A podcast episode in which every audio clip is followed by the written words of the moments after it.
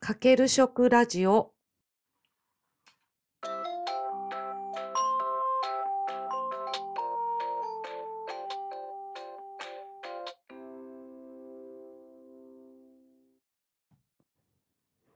皆さんこんにちは。大阪ホームクッキングの磯部ゆかです。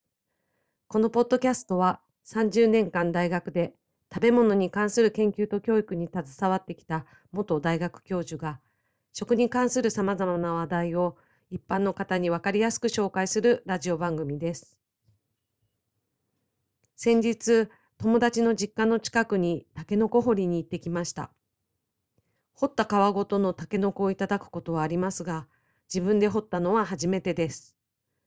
タケノコ掘りの実況については別途配信の予定です。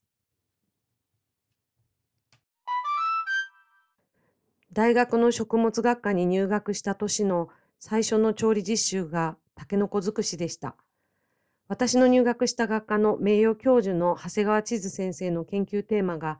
植物性食品のえぐみに関する研究だったということで、敬意を表して初回はタケノコを扱うことになっていました。茹でていない生のタケノコを食べさせられて、これがえぐみですと説明され、大学の調理実習とはこういうものかと驚きました。後から考えると、この授業が特別だったわけですが。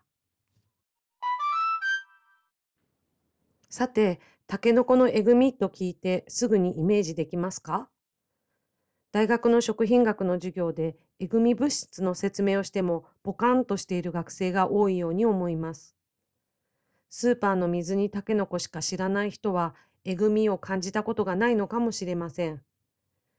アク抜きが不十分だったものや掘って時間が経ったタケノコを食べると舌の奥の方がぎゅっと縮んだり喉がイガイガしたりすることがありますがこれがえぐみです。このえぐみの本体はシ酸とホモゲンチジン酸であると言われています。最近の研究では他のえぐみ物質の存在の可能性も示されているようです。タケノコの下茹でをするのにぬかや米のとぎ汁を使いますが、これはぬかやとぎ汁に含まれるでんぷんがえぐみ物質を吸着してくれるからです。料理のコツには科学的根拠があることが多いですが、この下処理を考えた人はすごいと思います。タケノコ掘りに連れて行ってくれた友人がタケノコのえぐみを簡単に抜く方法を誰か見つけてほしいと力説していましたが、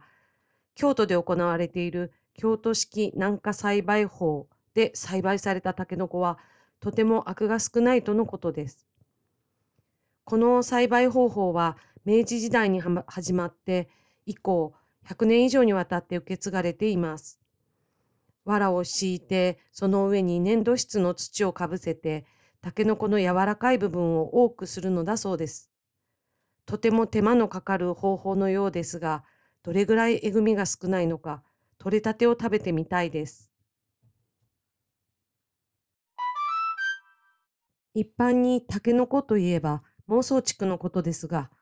えぐみが少なく歯触りも良い八区という竹や、皮に黒い斑点があるマチク、別名マダケなど様々な種類があります。ちなみに、ラーメンに用いられているメンマは、マチクという竹のタケノコを乳酸発酵させたもので、もともと中国や台湾の食品です。収穫したマタケのタケノコをすぐに茹で、ビニールを内側に貼った大きな竹かごに詰めて密封し、そこから1ヶ月間かけてじっくりと発酵させます。最近ネットでタケノコからメンマを作るというような動画が上がっていたりします。一度チャレンジしてみたい気もします。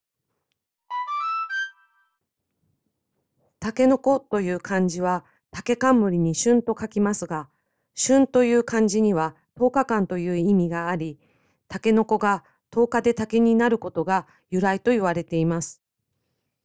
それから物事が次々と起こることを指す言葉に、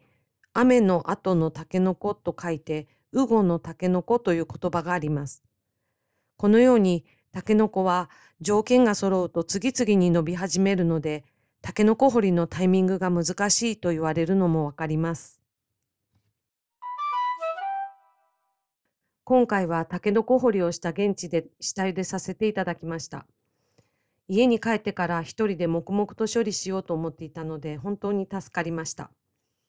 いただいたタケノコはタケノコご飯、若竹にタケノコの天ぷら、おすましにしたいと思います。私はタケノコが好きなんですが、たくさん食べると胃の調子が悪くなるんですよね。吹き出物が出る場合もあるので食べ過ぎには注意です。今日はここまでです。最後までお聞きいただきありがとうございました。面白い、役に立ったよという方は、フォロー、チャンネル登録をお願いいたします。お知り合いの方に勧めていただけると嬉しいです。それでは次回もよろしくお願いします。